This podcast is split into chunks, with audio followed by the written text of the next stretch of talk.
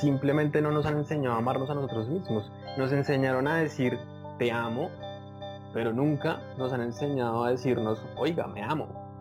Y la pregunta para, para, para, los, oyentes eh, y, y para ustedes es como, ¿cuándo fue la última vez que se dijeron que se amaban? Bienvenidos una vez más a su podcast Expandiendo Conciencia con Bambú. Les habla Daniel Rubio. Hoy también nos acompañan Diego Espejo y Sergio Sierra, siempre. Y tenemos un, invitado muy especial el día de hoy. Él se llama Julián. Muchos de ustedes puede que lo conozcan, pues tiene bastantes seguidores. Y si no, pues espero que lo empiecen a seguir. Eh, él tiene un proyecto súper bacano con el que yo creo que todos aquí en, en Bambú nos sentimos muy identificados, que es Amate con locura. Entonces lo quisimos traer, quisimos eh, que nos contara quién es él y qué es Amate con Locura, cómo surgió, cómo nació y probablemente para dónde vaya a ir. Entonces eh, los dejo un poquito con esta pequeña abrebocas para que sepan de lo que vamos a hablar en el episodio de hoy. Va a ser un, un espacio un poco de entrevista, algo diferente a lo que hemos hecho antes, pero espero que les vaya a gustar. Entonces, bueno, Julián, de una vez para estrenarte en el podcast. Cuéntanos así más o menos como cuando uno va a una entrevista de trabajo y nadie te conoce como quién es Julián, ¿cierto? Como a la, a la, a la pregunta típica de profesor de filosofía. ¿Quién es Julián? Sí. Eh, hola, hola Daniel. Hola a todos. Sí, muchas gracias por este espacio. Y bueno, para, para responder esa pregunta, no sé, han pasado muchas, muchas cosas, pero, pero básicamente me considero una persona que que simplemente ha, buscado como buscar sus, sus ideas y hacer la realidad. Sí, empezando por ahí. Digamos que eh, soy diseñador industrial, sí, estudié diseño, cosa que no tiene nada que ver con lo que estoy haciendo ahorita, pero pues pasamos por muchas cosas. Em, y desde el 2013 más o menos se me dio la idea de emprender, sí, de empezar a crear empresa.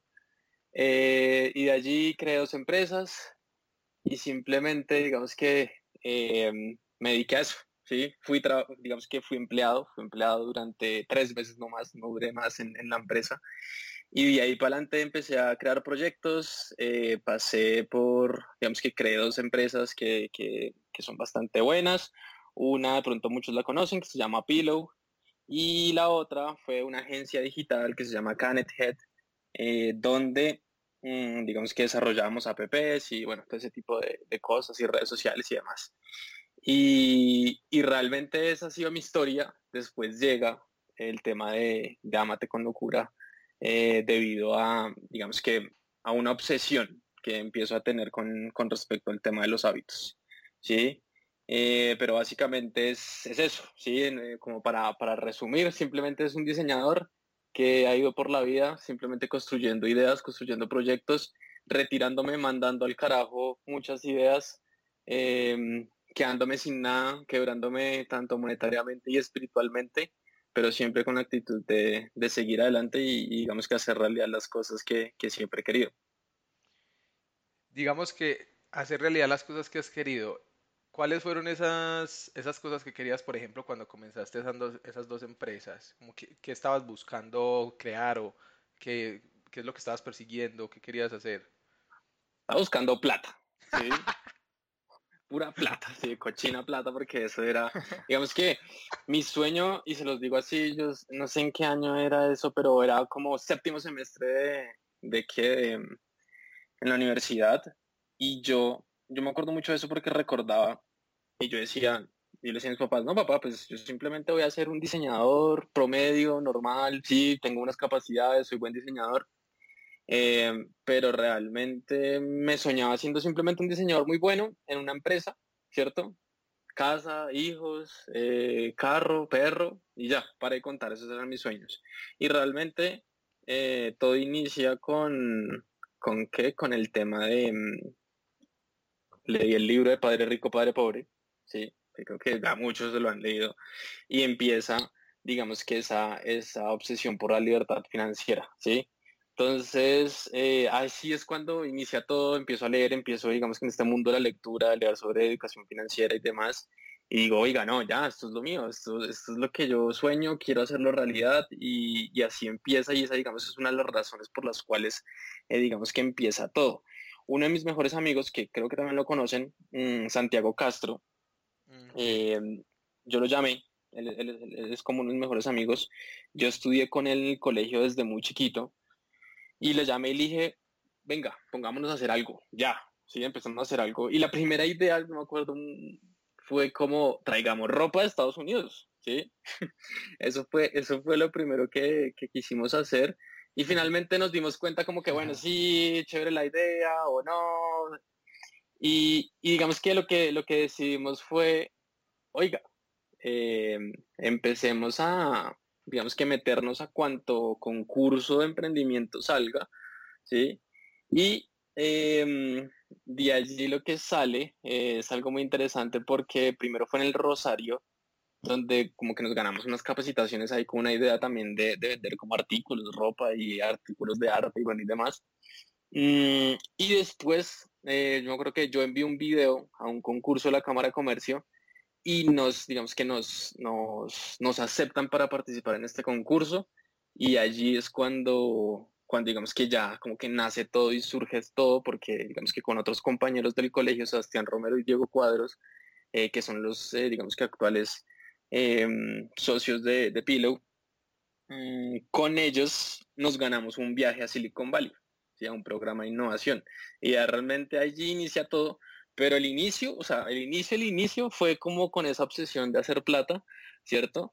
Eh, y después se fueron dando y digamos que fuimos descubriendo cada uno, digamos que desde mi perspectiva Julián Martínez, pero cada una de las diferentes personas con las que me asocié, eh, descubrimos como nuestra pasión de, de, lograr un impacto mayor, de realmente crear una empresa que valga la pena, que ayude a las personas y demás. Pero, pero el inicio fue plata. pero digamos que el inicio fue plata, pero como una herramienta para vos estar tranquilo, como bueno, ya estoy tranquilo y puedo dedicar mi tiempo a lo que yo quiera, ¿cierto? Como esa libertad? ¿O era plata por la plata? No, era plata por la plata. Sí, digamos que sí, no, es verdad. O sea, y hay que ser sincero. Sí, hay que ser sincero. Eh, de hecho, en el 2000, ¿qué te digo yo? Yo tengo esos cuadernos. Yo todos los días anoto mis metas. Sí, y en el 2016 eh, tengo mis metas escritas. Y si, es que no tengo acá la mano, pero si te las leo, irán así. Eran como construir siete empresas exitosas, eh, construir un edificio para alquiler, construir todo, todas mis metas como, como ser humano, como Julián Martínez, eran relacionadas al dinero, ¿sí? Y, digamos que sí quería construir como esa, esa educación, esa libertad financiera con el objetivo de hacer otras cosas, sí, de disfrutar el mundo y demás, eh, pero realmente el inicio, el inicio fue enfocado a solamente tener, digamos que tener mucho, mucho dinero y después poco a poco, digamos que me fui estrellando con ciertas cosas que también quería en mi vida y que no había descubierto.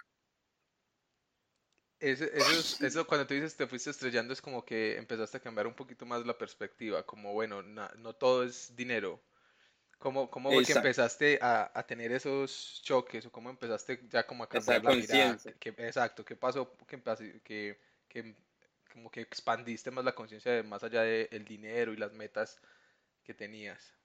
Mm, a ver, ¿qué pasó? ¿Qué pasó? bueno, digamos que... Sí, sí, sí, sí, sí, no, no, no, o sea, todo se puede contar, eso, eso, es, eso, es, que es que es una ventana abierta. Eh, digamos que, bueno, uno, algo que sí me acuerdo muy bien y es, claro, como, como jefe y como líder y como gerente, eh, uno tiene que dar ejemplo, ¿no? Entonces, y ahí es cuando también empiezan a nacer como esa especie de hábitos que, que, que empiezo a construir y dije como, hey, no, toca levantarse temprano, toca trabajar mucho, toca ser productivo. Entonces, llegué a una rutina un poco eh, maluca, ¿sí? Porque, porque qué? Porque mm, todos los días estaba trabajando como hasta las 11 de la noche, ¿sí? Y me estaba levantando 4 o 5 de la mañana y me levantaba a ir a trabajar también. Entonces, eh, digamos que era bastante, bastante complejo, ¿sí? Era bastante difícil en esta rutina y finalmente me enfermé, ¿sí? Toqué como un fondo a nivel de, de salud Y, ahí fue cuando me estrellé y dije como, bueno, ¿qué estoy haciendo? Realmente sí merece la pena, digamos, que todo este trabajo que le estoy metiendo. Además que todo se reinvertía, ¿sí? No es que yo estuviera ganándome las millonadas, sino todo se reinvertía con ese objetivo de ser cada vez más y más grandes. Y partiendo de esto, de haber tocado fondo con, este tema de salud, porque era, era muy loco, porque era simplemente eh, dormir, ¿sí? Estar consciente que necesitaba dormir más. De hecho, una ocasión que yo estaba en la oficina, me fui, eh, estaba súper cansado, me, me, dieron como muchísimos escalofríos, me sentía muy mal y me tocó dejar el carro en la oficina y que mi novia me recogiera porque no podía manejar. Y la solución fue llegar a la casa y dormir. Entonces, eh, digamos que ahí no fue el gran choque, por decirlo así, pero sí dije como, hey, como sin salud, ¿sí? Eh, por más dinero y por más, eh, digamos que, sí, por más ingresos y dinero que tengas en salud no va a tener absolutamente nada. Entonces em, me di cuenta que, digamos que había un equilibrio entre muchas cosas, entre, entre cosas de salud, de comida, eh, también anímicamente. Entonces esa fue una de las, de las experiencias con las cuales me di cuenta como, ok, no es que no es necesario hacer dinero, es totalmente necesario, pero sí hay otras esferas de nuestra vida que debemos absurdamente cuidar sí o sí. Vamos a... Ah, sí, que te diste cuenta como que habían otras esferas de la vida que también eran muy importantes y esas esferas hoy en día ya las tienes identificadas, como cuáles son esos ámbitos de la vida que Julián dice, estos son los que quiero mantener en equilibrio, o cómo vas a búsqueda. Ok, em, digamos que esas esferas es, bueno, sigue todo el tema financiero, ¿sí? todo el tema de, mi parte profesional.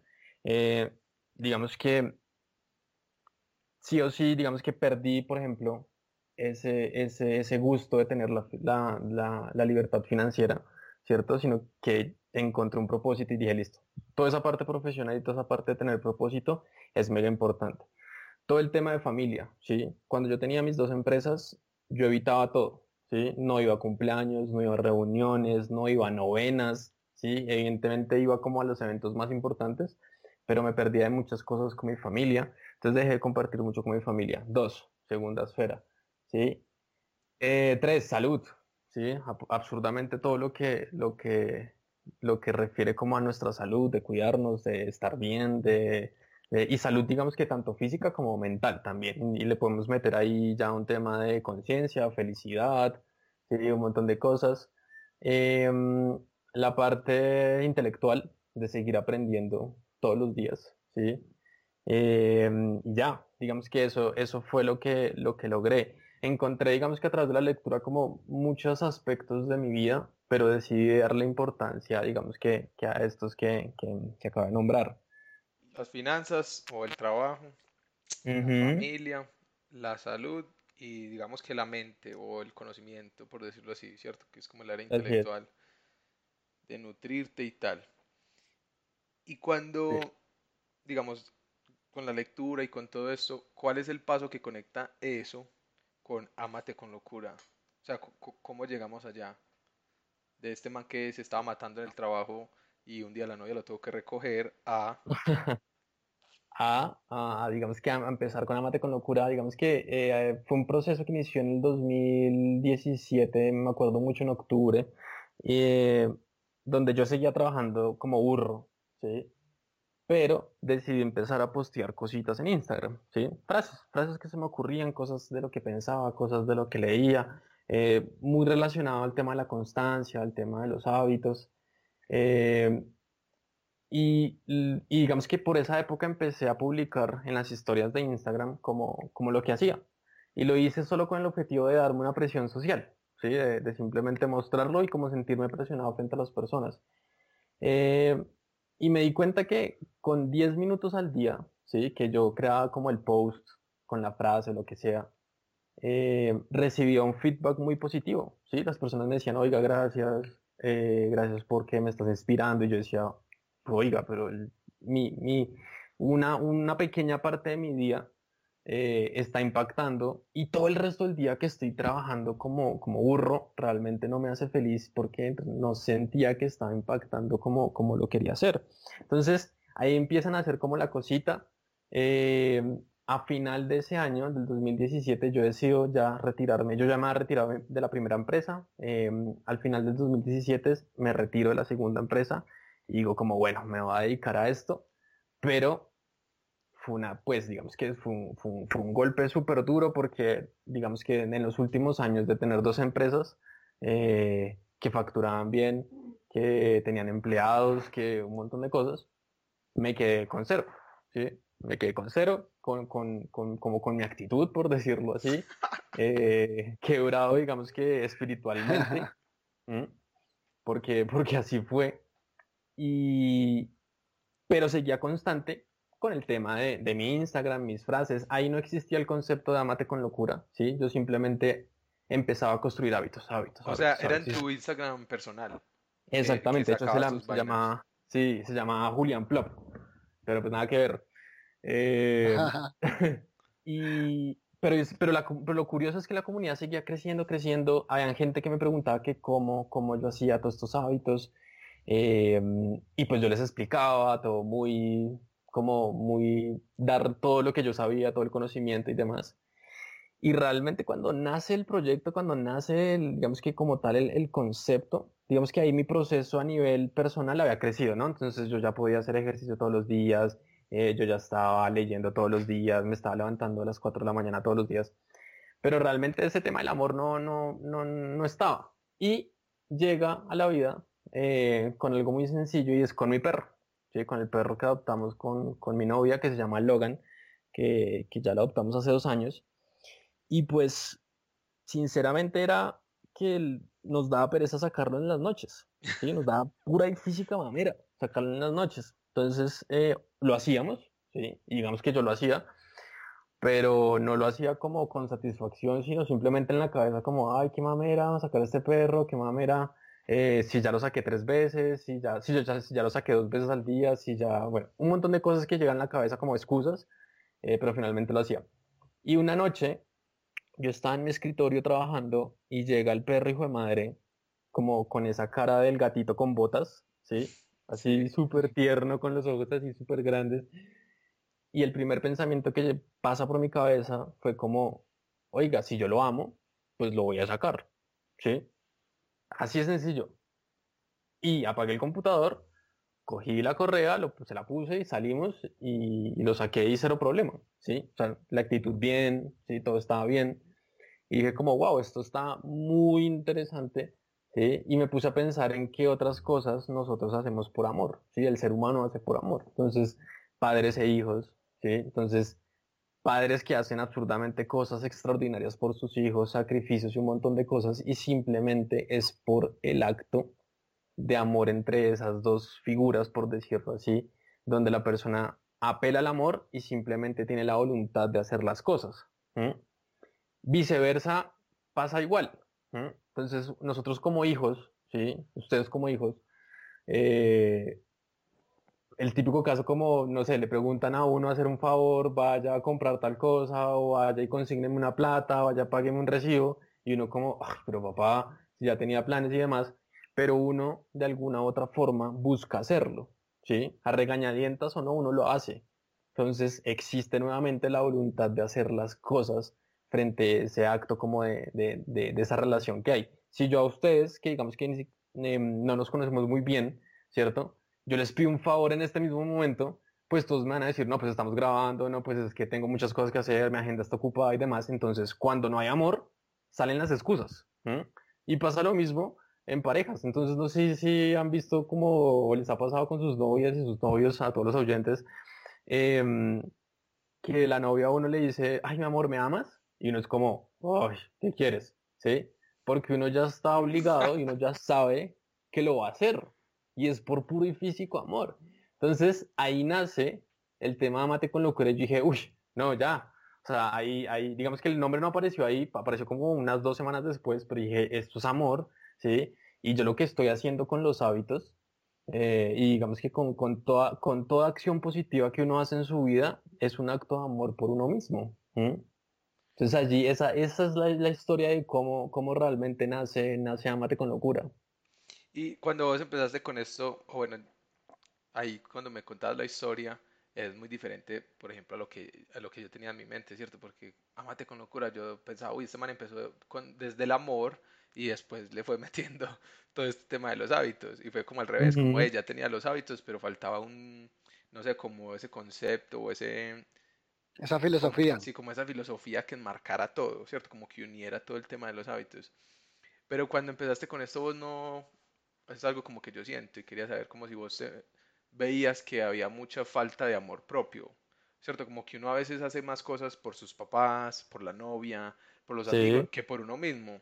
No sé si como si notaste eso, eh, si con las interacciones con la gente, pues como que te escribía, empezaste a ver que, que, que eso sí era una realidad, porque yo a veces siento que eso es como uno de los problemas más grandes, ¿cierto? Como que el amor siempre se, enfoca, se enfoca para afuera. Y dónde queda el amor como ahí, y el amor para adentro, ¿qué? ¿Sí me entiendes? Como... Sí, sí. No, y totalmente de acuerdo, solo que no apareció así. ¿sí? O sea, el concepto pareció totalmente diferente. Cuando llegó el concepto, oye, es como, oiga, sí, la sociedad, la vida, nunca nos han enseñado a amar hacia afuera, lo que tú dices.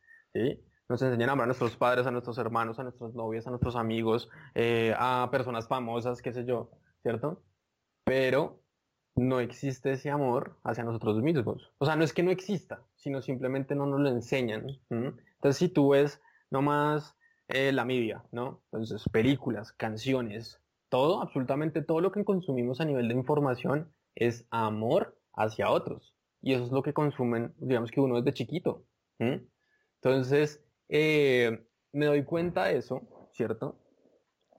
Y, pero digamos que el, tema de, de, Amate con locura sí empieza como con mi proceso personal, en el sentido de que empecé a analizar más como, como, cómo se demuestra ese amor, ¿sí?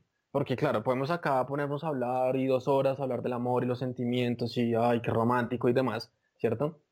Pero finalmente, el amor, el amor que tú tienes con tus padres, el amor que tienes con tu novia, el amor que tienes con, con todas las personas, son acciones que realizas donde lo demuestras, ¿sí? Porque de nada vale decir un te amo, ¿cierto? Si no existen muchas acciones detrás que lo demuestran. Entonces, eh, sí evidentemente en el mundo hay como, no escasez, no lo llamemos escasez, sino simplemente no nos han enseñado a amarnos a nosotros mismos. Nos enseñaron a decir te amo, pero nunca nos han enseñado a decirnos, oiga, me amo. Y la pregunta para, para, para, para los, los, oyentes eh, y, y, para ustedes es como, ¿cuándo fue la última vez que se dijeron que se amaban? ¿Mm? Entonces puede que haya sido, por ejemplo, yo duré 26 años de mi vida, 27 años de mi vida sin decírmelo absolutamente nunca. Y ahora me lo repito, digamos que todas las mañanas frente al espejo. ¿Mm? Y puede sonar incómodo. ¿Mm? Porque, porque sí, suena incómodo y más para un hombre suena más incómodo, ¿cierto? Pero es simplemente una costumbre. Es una costumbre, es, casi que un hábito también. Así como uno, por ejemplo, el primer te amo para la novia es el más incómodo, ¿cierto? Pero ya después, cuando uno lo hace repetitivamente, se vuelve más cómodo. Entonces, así mismo es con uno. Simplemente hay que empezar a demostrarlo, hay que empezar a decírnoslo y hay que empezar a demostrarlo em, con acciones. Pero yo, yo sí quiero que respondan el equipo cuándo fue la última vez que dijeron que se amaban. En serio, en serio. Con, con esas palabras creo que no, que hace por ahí dos o tres años. Pero bueno, para los que, ustedes los que me conocen, ustedes saben que siempre he tenido como este concepto como, uy, ser el puto amo, soy el mejor y esas vainas. Entonces, siempre he tenido pues como, como ese, no sé, como de subirme los ánimos a mí mismo. Pero exactamente, digamos, decirme, hey, Daniel, me amo. No, no, creo que sí, para hace dos años en uno de los ejercicios eh, hay ese cosas así que uno hace, pero así no. Mm. bueno, y, yo, yo no, yo por ahí hace como 15 días, digamos que yo sí tengo una práctica de, de mm, es como una terapia que me hago a mí mismo de siete compromisos delante del espejo, como siete compromisos, siete cosas de, las que, de, de, de las que estoy agradecido y siete cosas de las que me pido perdón. Entonces es como una terapia personal. Entonces sí, digamos que sí estoy acostumbrado. Sí, qué cool.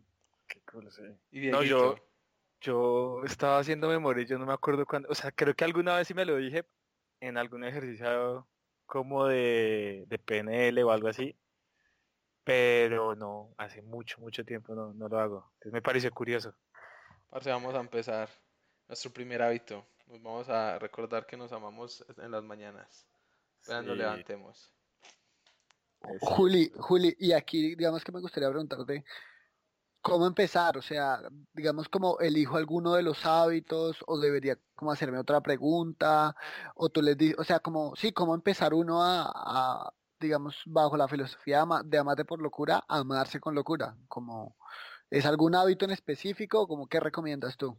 digamos que hay, hay dos caminos, ¿sí? Es lo que yo siento eh, a medida de, digamos que todo este trabajo que hemos realizado y todas las personas que, que, digamos que hemos, con las que hemos trabajado con este tema de hábitos y es, cada quien en su corazón sabe, ¿sí? Sabe cuál es el- como el siguiente step, cuál es el siguiente paso que, que tiene que realizar, ¿sí? Entonces, la persona siempre dice, ay, ¿sabe qué? Yo siempre he querido hacer tal cosa, yo siempre he querido comer saludable, yo siempre he querido hacer ejercicio, lo que sea. Em, Dos, sí, por otra parte, con también, digamos que em, con base a toda la gente que hemos, eh, digamos que con la que hemos trabajado, nos hemos dado cuenta que existen hábitos que son muy universales, ¿sí? Y que la gente siempre busca. Entonces nos dimos cuenta que todo el mundo quería hacer ejercicio, ¿sí? Comer saludable y leer. Ese es como el santo grial de los hábitos. Todo el mundo quiere hacer esas tres. Y a, y a esas, ¿sí? Y a esas tres le agrego una que es muy importante y, tú ya la manejas como en tu ritual, es el tema de agradecer, ¿sí? Agradecer todos los días, porque agradecer, digamos que es la base para realmente tener como una, una digamos, un equilibrio emocional, ¿sí? Eh, con el objetivo de estar felices con lo que ya tenemos, ¿sí? De, de, ver, hacer visible eso que ya tenemos, el tener un techo, el tener una comida, el tener, no sé, una esposa, el tener lo que sea que uno tenga, eso ya es suficiente eh, para hacerlo uno feliz. Y de ahí yo cojo eso para motivarme para construir cualquier hábito. Entonces, ¿cómo se empieza? Y ahí es la, ahí- esa es la gran, la, la gran pregunta. Y es, se empieza de manera simple. Y el problema es como, y, y eso sí yo lo veo como un, como un problema, es como la, la impaciencia que tenemos todos. Y yo lo llamo también como el síndrome de 31 de diciembre. Entonces, todo 31 de diciembre, todas las personas y la gran mayoría de personas en el mundo se ponen ciertos hábitos. Entonces voy a hacer ejercicio, voy a leer, voy a bajar de peso. Bueno, bajar de peso no es un hábito, pero es un resultado. Pero bueno, el 31 de diciembre todo el mundo se promete un montón de hábitos, pero realmente es muy difícil. Sí, es el peor plan de acción. Es como tratar de, no sé, si tú quieres empezar a trotar y nunca has trotado, empiezas eh, intentando trotar una maratón todos los días. Pues no funciona así. ¿sí? No, no funciona así. Entonces, em, desde esta perspectiva nos inventamos algo y digamos hay gente de emprendimiento eh, y, digamos que de oyentes y, y ustedes eh, conocerán un término que es el mínimo producto viable, ¿sí? De pronto. Em, que es un producto lo suficientemente sencillo para salir al mercado y testear si, si funciona o no funciona. En este caso es exactamente igual. Vamos a empezar con un mínimo hábito viable, ¿cierto? Para empezar a construir cualquier hábito. ¿Sí? No es necesario que la gente empiece agradeciendo o leyendo, haciendo ejercicio, comiendo saludable. No, la gente puede empezar con el hábito que en el corazón sienta que es el siguiente paso que debe dar. Entonces, desde la perspectiva de este mínimo hábito viable, es una acción lo suficientemente tonta y sencilla y pequeña como para hacerla todos los días. Entonces, vamos a poner un ejemplo, con leer, ¿sí? Nos prometemos que vamos a leer, ¿cierto? Y uno siempre dice, no, voy a leer 10 hojas, voy a leer 15 hojas, voy a leer una hora, media hora. Y realmente a veces no tenemos ese tiempo durante el día, ¿sí? Hay días de mierda y todos los tenemos y a veces no tenemos una hora o media hora para leer. Entonces, ¿qué pasaría si el hábito no es leer tanta cantidad, sino leer simplemente todos los días una hoja diaria? ¿Sí? Nada más, sino una hojita diaria. Puede parecer tonto banal y pequeño, ¿cierto? Pero es lo suficientemente pequeño como para que uno la mente no, digamos que no le, no, no caigan excusas y no, digamos que no, no salga como esa resistencia a hacer las cosas, ¿sí? Entonces, ¿qué es lo interesante también de leer solo una o hacerlo tan pequeño y leer, por ejemplo, en este caso leer, leer solo una hojita al día? Es que si uno se engancha, lees 2, 3, 4, 5, 6, 7, 8, 9, 10. ¿m? Y puedes leer hasta una o dos horas. Pero si no tienes el tiempo, eh, y que pongo el caso, digamos que el caso mío para realizar tantos hábitos durante el día es, em, por ejemplo, viajando es muy difícil, entonces viajando simplemente leo una hoja al día y lo logré. Y al siguiente día hago lo necesario para leer un poco más o simplemente otra vez cumplir lo mínimo. La cuestión es que lo que, digamos, que el logro que queremos y el objetivo que queremos lograr es que uno lo haga absolutamente todos los días y que nunca falles. Entonces, esa es la forma de empezar, empezando lo más sencillo posible. Digamos que empezar es un ladrillo a la vez, o sea, sin afán, que uno no le dé pereza decir, uy, no, parce, es que me toque levantar, poner los tenis de correr, ir a, me van a doler las rodillas, sino, hey, voy a ir a trotar cinco minutos lo que alcance, o hasta donde me canse, y ya. Exactamente, sí. Inclusive, a ese hacer ejercicio, yo lo hago más fácil, sí. Y el mínimo hábito viable es hacer solo una, una flexión de pecho, sí. Una flexión de pecho no necesitas tenis, no necesitas salir, no necesitas absolutamente nada. Entonces, haciendo una, probablemente uno diga como, qué estúpido, voy a hacer 10, ¿sí? Entonces, uno se automotiva para hacer más. Entonces, todos los días yo tengo una rutina de 40 minutos o 30 minutos de ejercicio, pero si yo me da pereza o no lo logro, o estoy de viaje, o estoy ocupado, o lo que sea, hago simplemente una flexión diaria o 10 y casi siempre se convierte en hacer 100, ¿sí? Pero si yo empiezo, por ejemplo, también chiquitico, pero empiezo como con 100, es como, uy, no, qué pereza hacer 100 eh, flexiones de pecho. Pero cuando tú dices una, solo una, no, no existe esa, esa resistencia y esas excusas que te puedes poner, ¿sí? Como el de las rodillas y demás. Y lo otro, si lo mezclas con la razón correcta, ¿cierto? Y es, y es eh, siempre pensar que lo estamos haciendo porque nos amamos. No por bajar de peso, no por querer un abdomen eh, marcado o, o, sí, o tener una super, un super cuerpo, porque eso no nos motiva, ¿sí? eso es aburrido. Entonces, la disciplina de hecho es aburrida. En el colegio nos enseñaron que ser disciplinado era aburrido. Nos regañaban por ser indisciplinados, por hablar. Entonces, desde chiquitos tenemos el concepto de que la disciplina es aburrida y si, las, y si estamos buscando ser disciplinados, pues es más difícil que lo consigamos porque es un paradigma y es un modelo mental ahí que tenemos desde, desde el colegio, por ejemplo. Entonces, no es hacer ejercicio, no es, no es leer eh, por todos sus beneficios, todos esos beneficios son resultados y son eh, interesantes y saberlos, por decirlo así, pero realmente es hacer las cosas porque nos amamos a nosotros mismos. Parce, súper. Digamos que lo entiendo muy bien porque mm, es algo que nosotros, no sé si sabes, pero en Bambú teníamos, bueno, tenemos algo que era como descubre tu propósito. Y lo conecto mucho con lo que tú dices de no hacer las cosas por hacerlas. Porque a veces es, uno le pregunta, ¿por qué quieres perder de peso? No, porque quiero, me quiero ver mejor. Pero, pues, ¿te quieres ver mejor para quién? ¿Para otros o para ti? ¿Cierto? Para sentirte más alegre, con más vida. Y es como si, hay, si, si uno debe tener un hábito, tiene que tener un propósito como para uno. Es lo que, o sea, como eso lo vuelve más poderoso. Si uno tiene un, si el hábito está conectado a un propósito que, que es personal, ¿cierto? Que es como, que es una demostración de amor, como tú lo dices, que es lo que yo he entendido, como que un hábito es eh, la demostración de amor que yo tengo conmigo mismo, ¿sí o qué? O más o menos de lo que yo creo. Así es, sí, eh, realmente los hábitos es la forma más genuina de amarnos a nosotros mismos. ¿En qué sentido? Por ejemplo, eh, en una ocasión en un taller, cuando se habla del tema del amor y el tema de, de la comida, es muy duro, ¿sí? O sea, se abre debate y demás. Y, yo les hago la pregunta como, ¿será que tomar gaseosa es un acto de amarse a sí mismo? ¿Sí o no? ¿Mm? Y digamos que yo no soy quien para decir si esto es bueno o es malo. Ya cada quien en su corazón y por dentro sabe qué es bueno y qué es malo, ¿cierto? Entonces hubo una persona que me decía como, no, es que yo cuando como helado, ¿cierto? Eh, siento que me estoy amando. Y yo decía, uy, fue pucha. O sea, como que en la cabeza decía como, bueno, como, como, ¿cómo responder frente a esto, ¿cierto?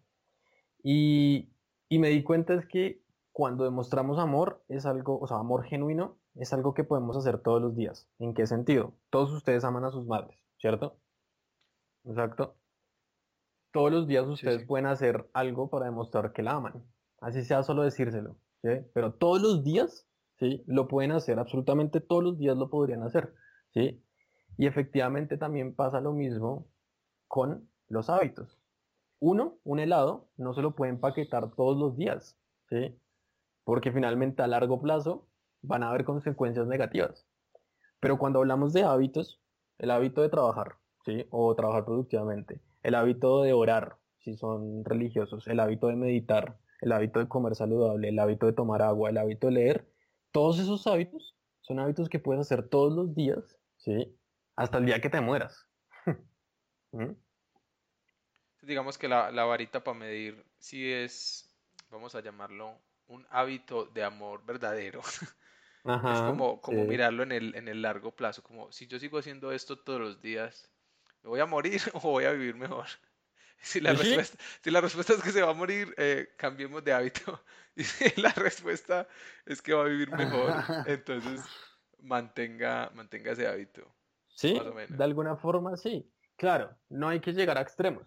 ¿sí? Y ahí metemos como una variable es el tema del equilibrio. ¿sí? Yo no como dulce, por ejemplo, pero de vez en cuando me como un postre. O la vez pasada, el año pasado fuimos a Europa y fuimos a Italia y fue como, pues, toca comernos un helado. Gelato, gelato. Exactamente, un gelato. gelato sí.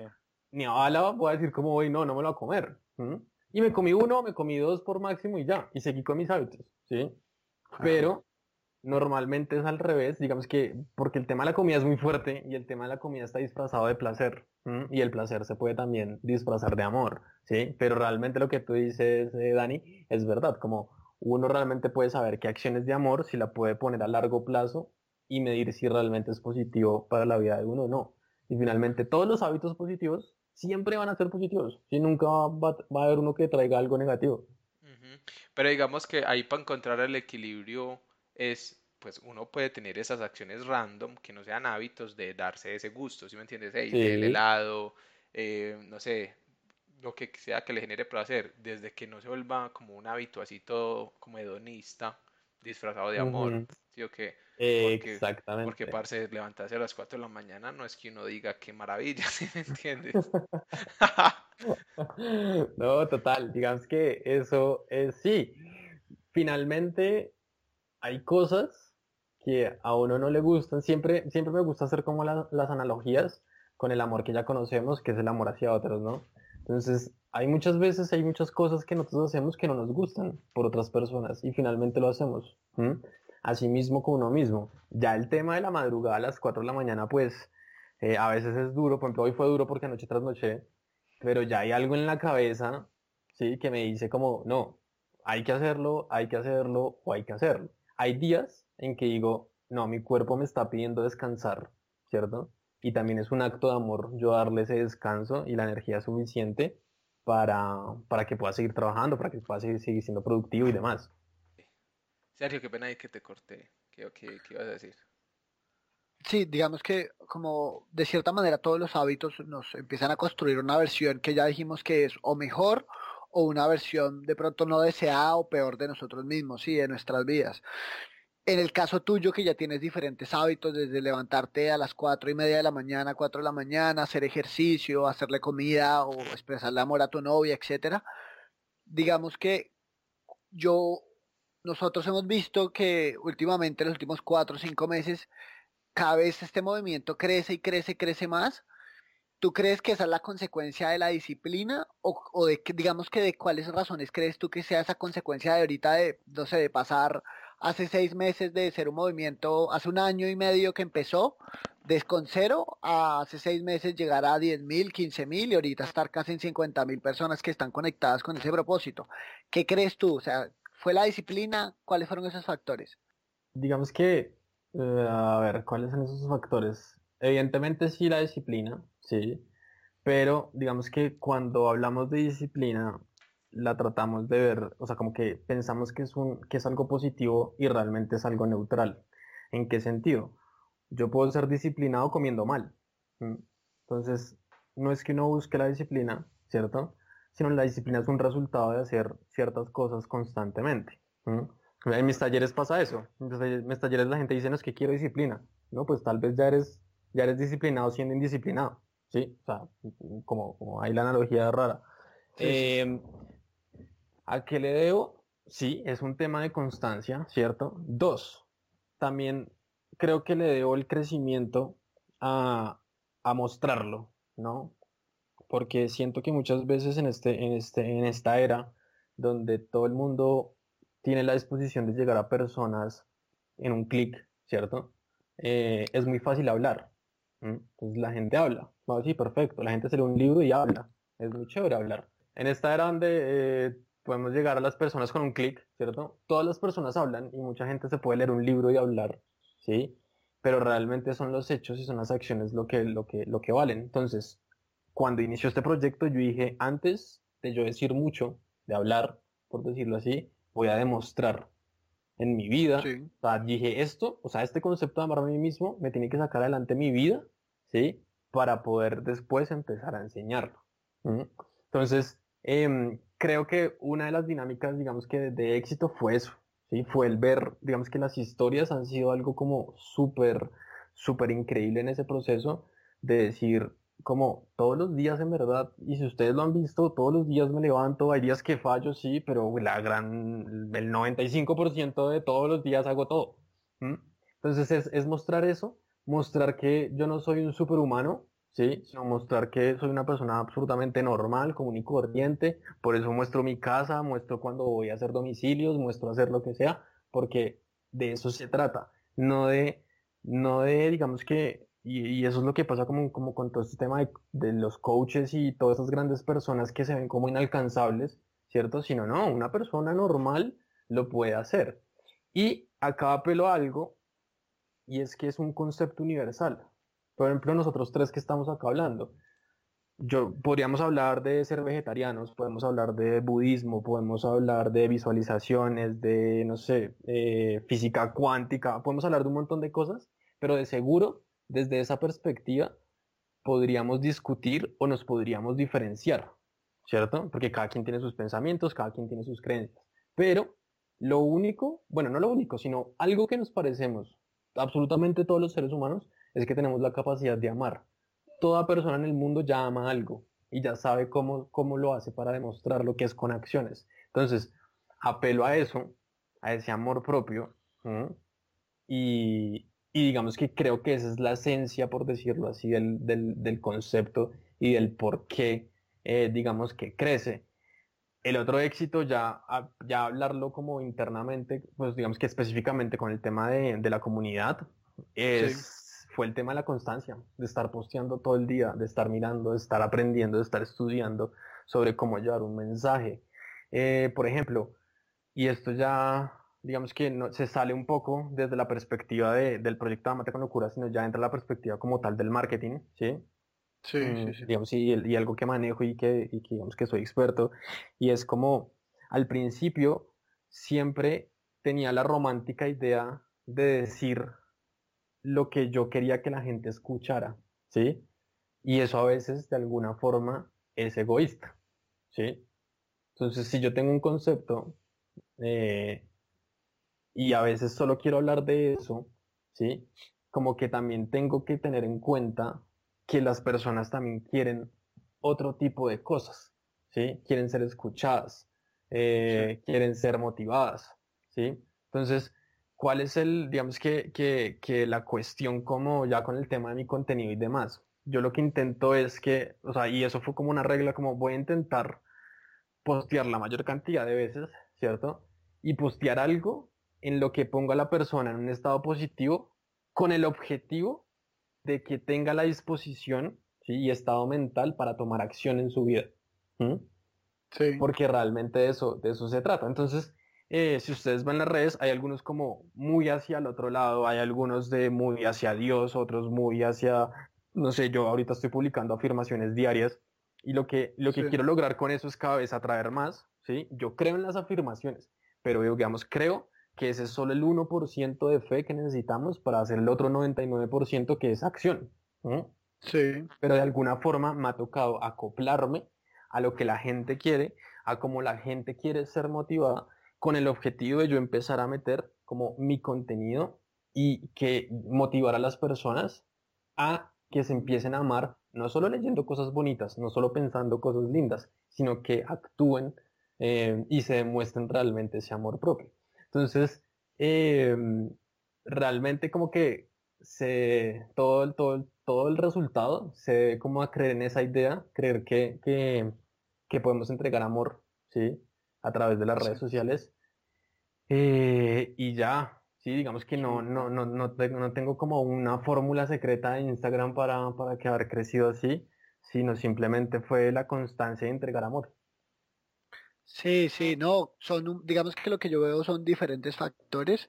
Hay uno que nos, pues me llama la atención y, y, digamos que muchos de los que escuchan este podcast están empezando a meditar o ya son meditadores o están por lo menos interesados en meditar.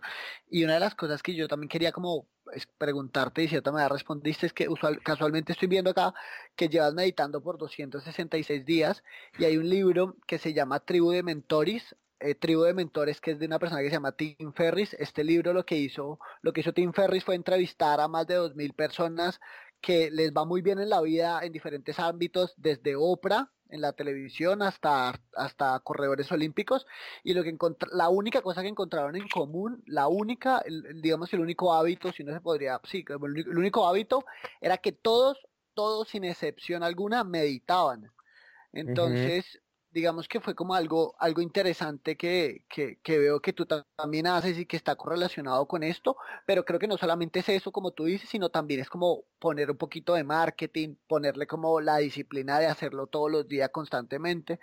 Entonces me llamó la atención, quería como comentarlo para que, para que, pues para, para, para ver de pronto, y de hecho preguntarte, que es como otra pregunta que te tengo, es Tú cuando meditas, por ejemplo, ¿qué haces? Y si sientes que de pronto hay una conexión o sí, como, o realmente, pues no, no, la, no la has visto así. Digamos que me han pasado cosas raras al principio. Mm, de hecho, al principio, cuando yo empecé a meditar antes de esos 265 días, ahora sí lo hago constante, pero antes también intenté como crear ese hábito y, y me daba mucha paz, ¿sí? Digamos que eso era lo que lograba, pero esa paz me dejaba en estado muy pasivo y necesitaba en ese momento de mi vida actuar, trabajar más. Entonces, como que eh, yo meditaba y ya, sentía que el mundo era amor, el mundo era en un estado, digamos que, que es interesante, sí, pero para mí, eh, desde mi perspectiva también de empresario y que, que, me gusta hacer cosas y crear proyectos, como que no, no quería de esa forma. Entonces dejé la meditación por un tiempo y después la empiezo a hacer por este libro de, ay, ¿cómo se llama el tipo de Mind Valley? Eh, Vincent, creo. Vincent aquí. Ajá. El, Código de las Mentes Extraordinarias, el libro. Exactamente, ese es el libro, me lo leí, me cambió absurdamente como todo el panorama, eh, todos los paradigmas, y empecé a hacer la meditación de él, que es como la meditación de las seis fases, ¿no? Entonces, que hay, hay parte de visualizaciones, de metas, de cómo de visualizar todo el día, de qué es lo que voy a hacer, ¿sí? Eh, de perdonarse, de agradecer, de, bueno, hay, hay, hay, bastantes cosas, ¿no? Y lo empecé a hacer y me gustó. Fíjate que me gustó mucho porque también durante, y eso fue, eso fue el año pasado, también tuve, yo antes no creía en Dios, ¿sí? Y también tuve como una, una experiencia fuerte con ese tema. Y, y digamos que esa meditación de él que el final es como, como entregarse a Dios, por decirlo así, me servía mucho. ¿sí? Yo al final de la meditación lo que hacía era como abría los brazos y le decía como me entrego absurdamente y yo soy tu herramienta del mensaje que quieres dar en este mundo. Eso es lo que hacía. Y esa meditación me, me funcionaba un montón, ¿sí? En verdad me funcionaba un montón, eh, me gustaba, ¿sí? Em, no, digamos que no he leído, aparte de eso, no he leído mucho más sobre el tema de meditación y no he estudiado mucho más, simplemente lo venía haciendo, lo venía haciendo, lo venía haciendo, pero digamos que creo, creo, creo en eso, creo en el tema de las visualizaciones y tal vez eso sí me ayudó a darle enfoque y tal vez a reunir ciertas energías para que este proyecto cada vez siga y siga, siga creciendo, ¿cierto? En febrero de este año tuve la posibilidad de ir a un, a un, a un, a un, un, a un, a un templo budista, ¿sí? Y tuve la oportunidad ya de como que hacer una práctica de meditación y que alguien como tal explicara, ¿sí? Me explicara qué era. Eh, y fue muy chévere porque fue demasiado sencillo, ¿sí? Eh, digamos que existen diferentes tipos de meditaciones, también he conocido el tema de Osho, meditaciones activas y demás, eh, pero desde allá del templo, desde como lo más genuino, me dijeron como, nada, siéntese, o sea, la, literal la clase fue siéntese, ¿cierto? Y esté consciente de su respiración. Y ya, no me dijeron nada más. Esa fue la primera clase, ¿sí? Y fue como, oiga, no, no hubo una metodología, no hubo nada así súper raro, no hubo nada de inciensos, no hubo nada de cosas raras, sino fue como siéntese y simplemente enfóquese en cómo usted está respirando, ¿sí? Y yo decía, oiga, sí. Y lo intenté, de hecho mi rango como de, de, meditar como que todo este tiempo, antes de esa, como esa, esa pequeña instrucción, fue como, eran como 15, 10 minutos y ya como que me cansaba. Y después de ese tema de simplemente enfocarme en la respiración, fue como, como, como una nueva vida con respecto al tema de meditar, donde empecé a meditar muchísimo más tiempo, ¿sí? Donde otro tip que me dijeron fue, si le está doliendo algo, enfóquese en el dolor.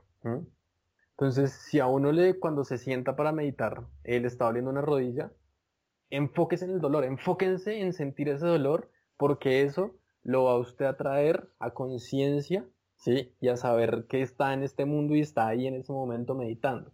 Entonces, desde esa perspectiva, como que encontré una meditación de no de, alejarme de mis pensamientos y alejarme de todo, sino simplemente centrarme en mí y en mi respiración. Entonces, eh, eso fue muy bonito porque ahí el tipo hablaba también que existen otros momentos donde uno puede meditar, donde simplemente uno puede ir caminando y puede ir meditando, ¿sí? Y, y cuando es así, o sea, cuando, cuando, cuando empiezo a enfocarme en el tema de la respiración, ya en cualquier momento del día, no es que me sienta súper zen y súper, uff, marica, medite, no, pero sí estoy consciente como cuando voy manejando, oiga, sí estoy respirando muy despacio, estoy respirando muy rápido, estoy estresado, estoy, y eso me trae en conciencia a mí. Y finalmente yo creo que eso es lo que uno busca de, también de, de la meditación, ¿sí? de, realmente lograr esa, esa conciencia, ¿sí? Eh, casi que en cualquier momento. Entonces fue muy bonita esa experiencia porque, y se la comparto, digamos, a todas las personas que quieren saber del tema de la meditación porque, porque se fue lo complejo que uno conoce la meditación a lo más simple y ahí fue como que cuando más le he sacado frutos a, a meditar. Parce, gracias ahí por el, el comercial gratis de meditación digamos que ese ha sido uno de nuestros, como de, como de las iniciativas que más, que más hemos querido eh, promover, ¿cierto? Como meditación, meditación guiada, empiece, empiece donde sea, tranquilo, Sergio ha abierto las puertas de su casa, vengan y mediten. Ahorita entonces, para cerrar ahí con el comercial, porque igual yo pienso que sería bueno tenerte en otro episodio porque nos quedaron muchas cosas por hablar. Eh, ¿Cuáles serían esas tres cosas que tú le dirías a todas las personas, incluyéndonos a nosotros, que hagan o cuáles serían tus mensajes para que se amen con locura? ¿Cuál sería ese mensaje que le darías a, la a las personas? Digamos que el, mensaje es muy sencillo, ¿sí? El mensaje es a que se amen, ¿cierto? Y, y más allá como que quede como esa frase vacía de, ay, es que me estoy amando, ¿cierto? Es a que se hagan también las preguntas correctas. ¿En qué sentido? Esa es una herramienta que me ayudó mucho. Preguntarse si lo que hacen a diario es un acto de amor propio. Preguntarse si la manera en que labraron a sus padres. Preguntarse en si lo que comieron es un acto de amor propio. Preguntarse si perder el tiempo es un acto de amor propio. Preguntarse si tomar gaseosa es un acto de amor propio. Sueña a regaño, ¿cierto? pero realmente cuando hacemos esa pregunta, que realmente es la genuina y es la correcta, vamos a encontrar cuáles son los cambios que vamos a empezar a hacer. Entonces, esa es la invitación.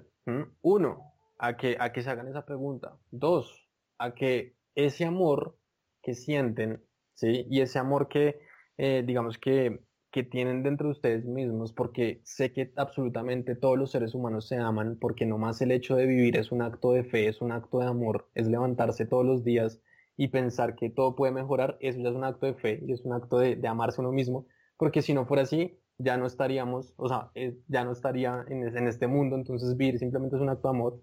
Ahora, el, digamos que el motivante es a que se lo demuestren con acciones, porque de nada vale hablar carreta, de nada vale prometer, ¿sí? sino realmente todos los días tenemos esa oportunidad para demostrar que nos amamos. ¿Por dónde? Y, y digamos que desde esta perspectiva, si les gusta meditar, mediten. No nos pongamos tantas trabas, ¿sí? De decir, no, es que tengo que leer esto y tengo que estudiar y tengo que... No, ¿sí? El tipo y allá otra vez agregándole al comercial de meditación, allá, allá en el templo vista, nos dijeron como si usted es la primera vez que vaya a meditar, pues tenga seguro que el primer día no va a meditar, ¿sí? Y el segundo día tampoco y el tercer día tampoco. Lo que tienen que crear es el hábito de sentarse y intentarlo, ¿sí? Y a medida que va pasando el tiempo, va a encontrar eso de lo que realmente, eh, digamos que se, se, llama y todos esos beneficios de lo que es la, la meditación. No va a pasar en un día.